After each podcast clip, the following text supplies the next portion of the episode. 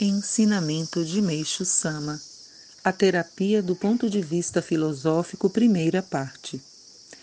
As críticas que surgem diante dos admiráveis resultados da terapia baseiam-se em conceitos absolutamente errados.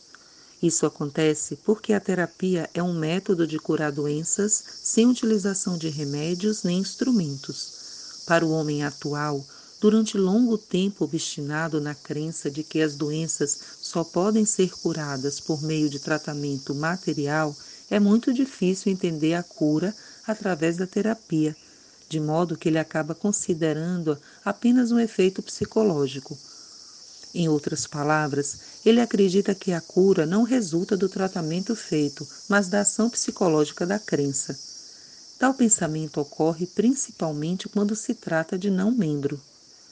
O mais interessante, porém, é que na realidade acontece exatamente o contrário. Vejamos. Os que procuram a terapia ou qualquer tratamento popular, na sua maioria, têm uma espécie de dúvida, evidentemente devido ao mistério que envolve os tratamentos que não utilizam remédios nem instrumentos. Vêm a nós meio incrédulos, embora tenham ouvido falar sobre os resultados notáveis da terapia ou visto seu efeito em parentes próximos. Já os doentes que se submetem a tratamentos médicos são dominados pela firme crença ou se autossugestionam que ficarão curados. Além disso, as grandes instalações hospitalares e títulos acadêmicos de doutor inspiram maior confiança. O grande progresso alcançado pela medicina é outro fator que os influencia fortemente.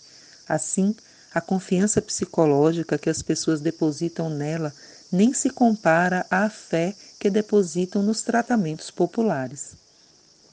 A prova disso é que, embora não obtenham resultados depois de vários meses de tratamento médico, elas não se abalam. Sua crença na medicina é tão espantosa que continua inalterável, mesmo que o tratamento se prolongue por um ou dois anos e a doença vá se agravando. Isso pode ocorrer devido aos tratamentos e diagnósticos errados, mas, na maioria das vezes, as pessoas de nada desconfiam. O mesmo se observa quando o doente morre em consequência de injeções ou por erros cometidos durante uma cirurgia, quando a pessoa se encontra em condições críticas vindas a falecer.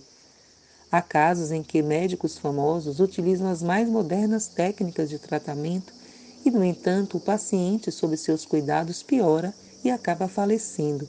Ainda assim, as pessoas interpretam o fato positivamente, pensando: se aquele médico famoso, apesar de ter se dedicado tanto, não conseguiu salvá-lo, é porque não era esse o seu destino.